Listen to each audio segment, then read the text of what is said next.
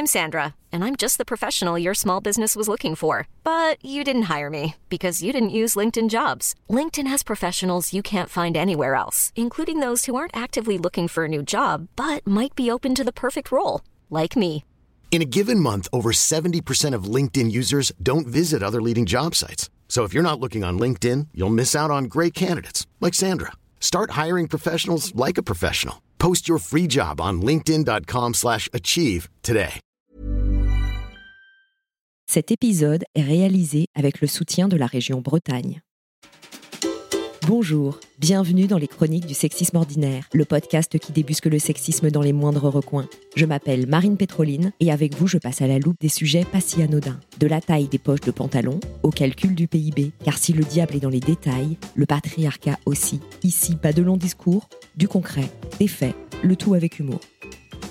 Aujourd'hui, on se demande où sont passées les reines de France. Et pour cela, j'ai le plaisir d'accueillir Fanny Cohen-Moreau. Bonjour Fanny. Bonjour Marine. Fanny, tu es journaliste et podcasteuse. Depuis 2017, tu interviews dans le podcast Passion médiéviste des jeunes chercheurs en histoire médiévale. Tu fais la même chose dans Passion moderniste sur l'histoire moderne et Passion antiquiste, euh, antiquité sur euh, l'histoire antique. Oui, c'est ça, c'est Antiquité avec un S Antiquité. J'aime bien mettre des S à la fin de les noms de mes podcasts.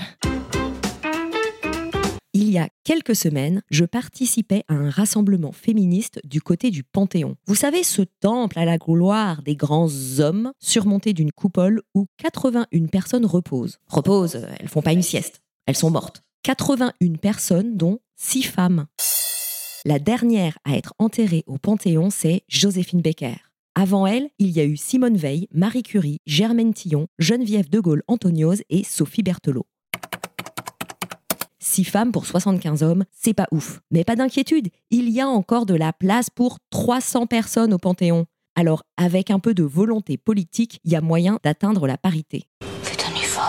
Tout est politique. Les places au Panthéon, la mémoire des femmes dans les cours d'histoire, ou encore le nom des rues, nommé dans 94% des cas d'après un homme.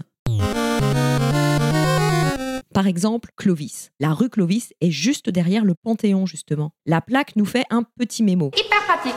Clovis, 466, sa naissance, 511, sa mort. Le mec est mort à 45 ans. 45 ans, ça va, c'était pas mal parce que même s'il y avait beaucoup de gens qui mouraient très jeunes, notamment enfants à cet âge-là, on va dire qu'à l'époque, l'espérance de vie, si t'étais vraiment en bonne santé, que t'étais un mec et plutôt riche, c'était 50 ans. Clovis a donc eu une bonne vie et une super carrière, roi des Francs. Oui, c'est le premier roi des Francs, c'est celui qui marque le début de la dynastie des Mérovingiens. C'est aussi le premier roi à se convertir au christianisme sous l'influence, alors, apparemment, de sa femme Clotilde. Et donc, au moment du mariage, Clotilde est chrétienne et lui, Clovis, est païen, et elle l'a convaincu de se convertir en partie. Et elle a aussi droit à sa rue, la rue Clotilde, qui longe l'arrière du Panthéon et croise la rue Clovis, réunie par-delà la mort grâce à la voirie de la ville de Paris.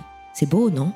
Sur la plaque de Clotilde, on peut lire 475 545. Ouais, elle est morte à 70 ans. Là, pour le coup, c'est un record pour son époque. Côté CV, Clotilde, reine des Francs. Waouh. Ça claque. Mais la plaque ajoute un truc. Épouse de Clovis. Hmm, curieux. N'est-ce pas? Oui, curieux. Clotilde ne pourrait pas être juste reine des Francs. Il faut la situer par rapport à son roi de Marie. Et elle est où la mention époux de Clotilde sur la plaque de Clovis? Bref, Clotilde était reine et à la mort de Clovis, elle a régné seule pendant une quinzaine d'années. On l'a oublié, ou bien on nous en a jamais parlé, mais il y a aussi eu Brunelide ou Brunehaut, il y a deux versions, une princesse wisigothe devenue reine des Francs. Oui, elle a régné sur le royaume de Burgondie pendant 33 ans. Il y a plusieurs petits royaumes car les descendants de Clovis se partagent le gros royaume et ils s'entretuent pour récupérer la part des autres et donc avoir la plus grosse. Tu veux dire euh, le plus gros royaume Oui, c'est ça, c'est comprise.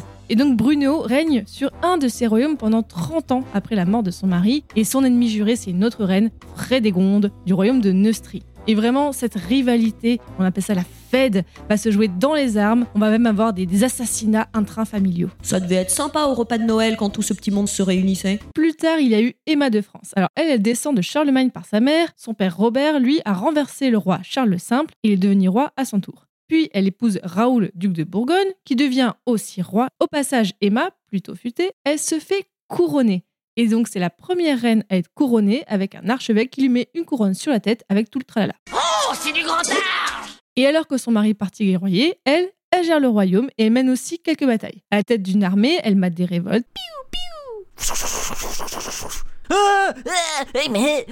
C'est vraiment un job de reine de l'époque. Et puis, il y a eu Gerberge de Saxe, reine des Francs, ou encore chez les Capétiens, Blanche de Castille, Anne de France, Catherine de Médicis, Marie de Médicis et Anne d'Autriche. Oui, c'est une longue liste, mais ce n'est pas si souvent qu'on entend autant de noms de reines sans interruption. Alors, faisons-nous un petit plaisir. Clotilde, Brunehaut, Frénégonde, Gerberge, Blanche de Castille, Anne de France, Catherine de Médicis, Marine de Médicis, Anne d'Autriche et une dernière pour la route, Marie-Antoinette. Cette liste n'est pas exhaustive, mais j'aurais du mal à citer autant de reines que de rois de France. Pourquoi on connaît surtout les rois et pas les reines? La question c'est Où sont les reines? Avec leurs sceptres et leurs couronnes Où sont les reines, les reines, les reines? Où sont les reines? Une des raisons principales est que ces messieurs prenaient beaucoup de place. Guerre, chantier de construction, guerre, politique, guerre et reguerre. Dans les livres d'histoire, on a beaucoup plus parlé d'eux que de leurs conjointes. Et aussi parce que les livres d'histoire ont beaucoup été écrits par des hommes. Mais là encore, pourquoi Pourquoi ce sont les hommes qui ont pris toute la place Alors qu'il y en a eu des reines ailleurs en Europe et des sacrément connues. La grande Catherine de Russie, Christine de Suède. Et toutes les reines d'Angleterre. On a Marie Stuart, oui, oui, euh, elle c'est l'Écosse, je sais. Mais pour info, elle a quand même été reine de France pendant un an et demi. On a aussi Anne, Elisabeth Ier, Marie Ier, la reine Victoria qui régna pendant 63 ans et record battu par Elisabeth II, 70 ans de règne. Toutes ces meufs, c'était qui leur plus un dans les soirées? On connaît à peu près Albert, le mec de Victoria, Philippe, celui d'Elisabeth II, mais pour les autres, euh, on connaît pas. Ces meufs, elles sont dans le livre d'histoire parce que c'est elles les vraies reines qui prenaient les décisions pour leur royaume, qui faisaient appliquer leur politique. On n'a pas des reines comme ça chez nous? Bah, il y a eu des reines, on les a citées, mais c'était souvent des épouses et pas des reines reines qui auraient hérité du royaume et qui auraient exercé le pouvoir. Marie-Antoinette, épouse de Catherine de Médicis, épouse de et régente. Régente. Personne qui assume la responsabilité du pouvoir politique pendant la minorité ou l'absence d'un souverain.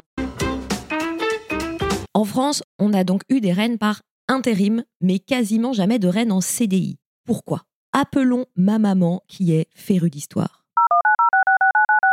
Maman, pourquoi on n'a presque pas de reines de France en CDI qui ont vraiment régné et exercé le pouvoir? C'est à cause de la loi salique, une loi qui interdisait aux femmes d'hériter du royaume de France. Ça vient d'où cette loi au nom chelou? Pourquoi salique ça, ça a à voir avec une histoire de sel? Alors, pas du tout. Salique, ça veut dire relatif aux Francs saliens. Les Francs étaient un des nombreux peuples germaniques qui occupaient les rives du Rhin dès le deuxième siècle de notre ère, comme les Francs rhénans, les Chamaves, les Bataves. Ils essaient de s'étendre à l'ouest et de conquérir la Gaule, mais là, il y avait l'Empire romain. Ils sont repoussés, et à la fin du 5e siècle, ils finissent par être autorisés à s'installer dans l'équivalent de la Belgique. Et puis, la chute de l'Empire romain leur ouvre un boulevard jusqu'à Paris à l'époque. Lutèce, où Clovis établit sa capitale. Il est d'abord le roi des Francs saliens, puis roi de tous les Francs, rassemblés en confédération. La loi salique, lex salica en latin, regroupe des articles de loi. Il s'agit d'un genre de code pénal pour rendre la justice chez les Francs saliens. Avant, dans l'Empire romain, il y avait le droit romain. Mais avec la chute de l'Empire, c'est le droit coutumier germanique qui s'impose et sous le règne de Clovis, la loi salique. Cette loi était transmise majoritairement à l'oral et avec Clovis, elle sera fixée par écrit. Des manuscrits sont arrivés jusqu'à nous.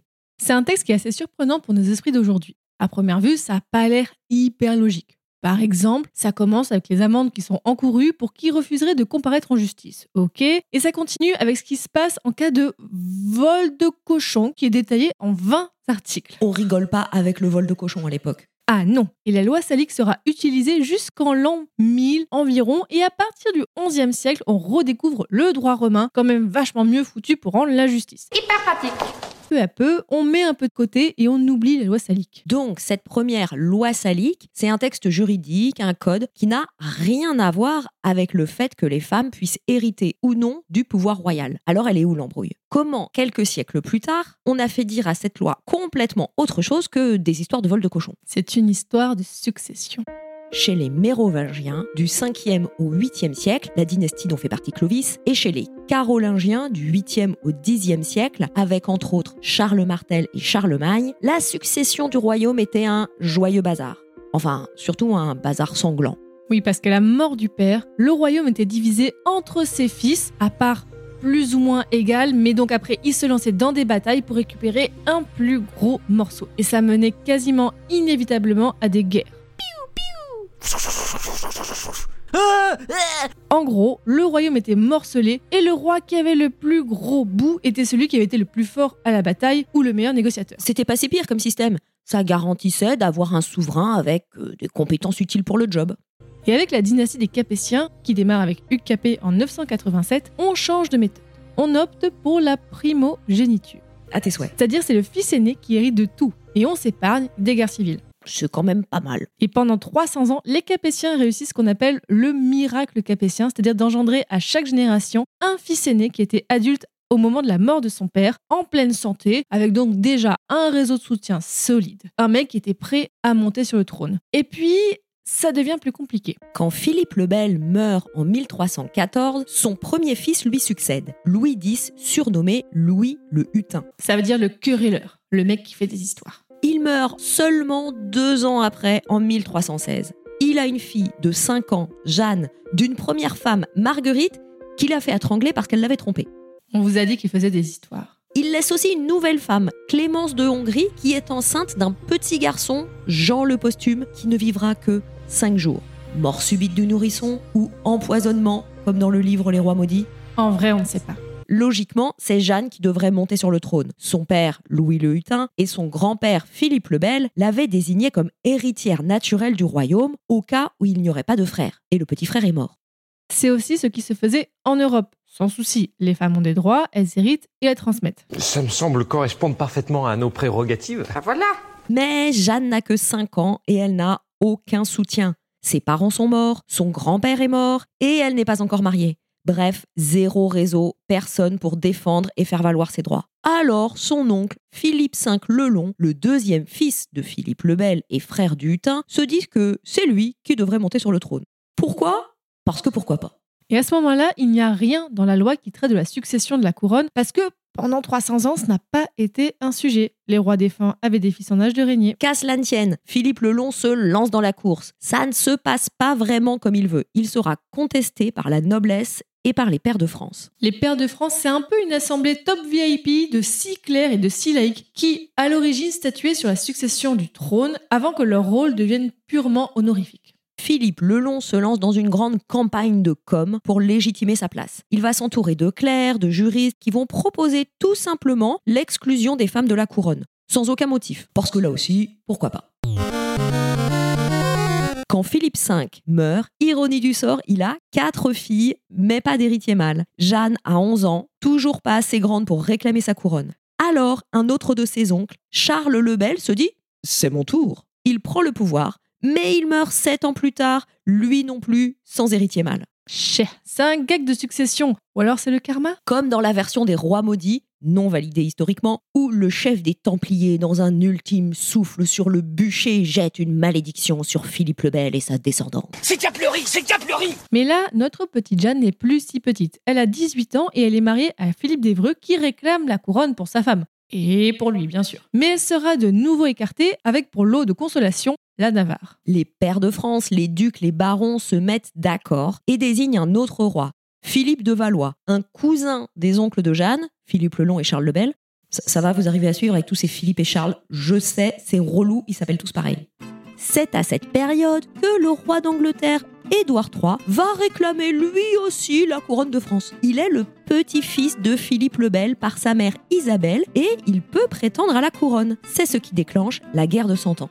Une bagarre Et voilà, on repart dans des guerres de succession. Côté français, hors de question de laisser un roi anglais monter sur le trône. Il faut dardard trouver un moyen de rendre ça légalement impossible. Faut trouver un texte, une astuce qui interdise aux femmes d'hériter et de transmettre la couronne. Au passage, ça exclura définitivement Jeanne.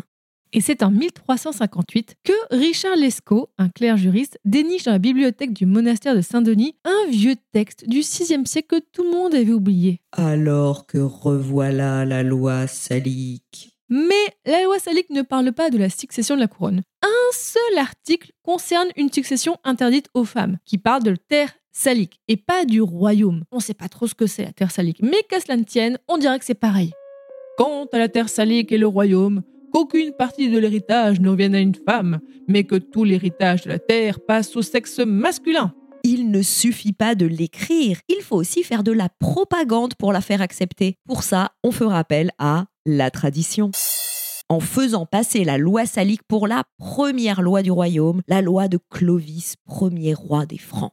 Quand on ressort la loi salique à ce moment-là, au XIVe siècle, ce n'est pas tant pour cadrer les futures successions que pour justifier ce qui a été fait depuis la mort de Philippe le Bel, c'est-à-dire mettre en sourdine les aspirations du roi d'Angleterre et éviter la guerre de Cent Ans. Qui ne sera pas évitée et se terminera, comme son nom l'indique, 100 ans plus tard. Pour être exact, c'est pas une guerre qui a duré 100 ans, mais c'est plusieurs guerres entre les rois de France et rois d'Angleterre. On n'a pas fait la bataille non-stop pendant 100 ans. Ce sont des historiens du 19e siècle qui en ont fait un peu un package. Allez, mettez-moi tout ça dans le même sac de 100 ans, c'est plus pratique. Revenons à la loi salique. On ressort donc ce texte au XIVe siècle pour lui faire dire un truc qu'il ne dit pas, à savoir que les femmes ne peuvent pas hériter ni transmettre la couronne de France. Et à l'époque, c'était une solution bien pratique. Sauf que cette loi va rester les siècles suivants, elle sera pas ou très peu rediscutée car elle sert le pouvoir en place, le pouvoir des hommes. Et puis, le XIVe siècle, c'est aussi le début de la querelle des femmes. Une polémique sur la place des femmes dans la société, leur accès à l'éducation et leur aptitude à tenir les mêmes positions que les hommes. Des femmes qu'on présente de plus en plus en opposition aux hommes. Elles deviennent les autres, avec des capacités différentes. Et de la différence à l'inégalité, il n'y a qu'un pas. Et ça débouche à la fin du XVe siècle en Europe, donc à la fin du Moyen Âge, sur la chasse aux sorcières, qui est une période plutôt hostile pour les femmes. Sur une période de presque 200 ans, les femmes vont se voir privées de certaines professions et de leur savoir sous le seul prétexte d'être seulement des femmes. Elles seront tuées pour cela. On inventera des sabbats nocturnes durant lesquels elles forniqueraient avec le diable et mangeraient des enfants. On va diaboliser les femmes. Toutes les femmes vont devenir suspectes, des êtres marqués par le vice et le mal. Tout ceci est alimenté par une littérature anti-femme dont la plus célèbre diatribe est sûrement le Maleus Maleficarum. Traduire le marteau des sorcières, mais comprendre le marteau contre les sorcières. Ce livre défend l'idée que les femmes sont mauvaises et qu'elles sont là pour détourner les hommes d'une vie bonne, qu'il faut les traquer, les confronter et s'en débarrasser sur les bûchers. La brûlée vive suffira Ce texte de la fin du 15e viendra mettre le feu aux poudres des bûchers, tuant des milliers de femmes parce qu'elles sont des femmes. Notons au passage que la chasse aux sorcières, ça se passe surtout à la Renaissance hein, et pas au Moyen Âge comme on le pense souvent. Réhabilitons le Moyen Âge. En tout cas, vu l'ambiance, remettre en question la loi salique, ben c'était pas trop le bon timing. Alors la loi salique s'installe durablement. Elle est parfaitement intégrée dans les esprits. Elle est même utilisée pour justifier une pseudo-supériorité de la France sur les autres pays d'Europe qui peuvent être gouvernés par des femmes. Oh, heureusement, pas de ça chez nous. Pour autant, ça n'empêchera pas des femmes de diriger les affaires politiques. Quand elles sont aptes, et elles le sont, quand elles ont du soutien, un réseau, elles gouvernent le pays et pas plus mal que les hommes on leur fait confiance, et jusqu'au règne de Louis XIV, Catherine de Médicis, ma chouchoute, Marie de Médicis et Anne d'Autriche. Mais la loi salique ne sera plus discutée, y compris à la Révolution française qui ne soulève pas le problème. Au Premier Empire, et tout au long du 19e, les femmes ne sont plus que des arbres fruitiers qui appartiennent à leur jardinier de mari. Si vous n'avez pas la ref, je vous la donne en mille, c'est Napoléon, dont on parlait dans l'épisode sur Madame et Mademoiselle. Napoléon Bonaparte, un des plus grands mâles biaisés de l'histoire de France, à qui on doit le Code civil qui faisait des femmes mariées d'éternels mineurs. Vous me direz, la France est devenue une république, il n'y a pas de couronne à transmettre, la loi salique, c'est fini. Alors certes, mais la loi salique continue de faire couler beaucoup d'encre chez les historiens. Au début du XXe siècle, des historiens français et allemands s'affrontent dans un conflit sans merci pour savoir quelle est la bonne version de la loi. Le problème, c'est qu'il y a de multiples copies et donc de multiples versions. Et donc, bien malin ou maline, celui ou celle qui saura dire quelle est la bonne. Et puis, en 1935, un historien nazi, Karl August Eckart, propose une version de la loi salique remasterisée un petit peu à l'idéologie nazie. Il s'approprie au passage le travail d'un chercheur juif, Willem Levinson, et de son édition de la loi salique qui devient le texte de référence pendant des décennies. Jusqu'à ce que des historiens et historiennes, notamment Magali Koumer, démontrent que cette édition est vraiment très fausse et connotée par rapport au manuscrit antérieur. Heureusement qu'il y a une femme pour rétablir la situation. Que nous réservent les prochains épisodes de l'histoire de la loi salique L'avenir nous le dira. Enfin, on n'espère pas quand même. En tout cas, cette histoire de loi salique nous montre qu'on n'est jamais à l'abri d'un retour de bâton historico-juridique pour bafouer les droits des femmes. La querelle des femmes, qui a débuté à la fin du XIVe, est en quelque sorte toujours d'actualité. Il est encore question de pseudo-infériorité des femmes, et leur place dans tous les domaines de la vie et de la société n'est pas garantie.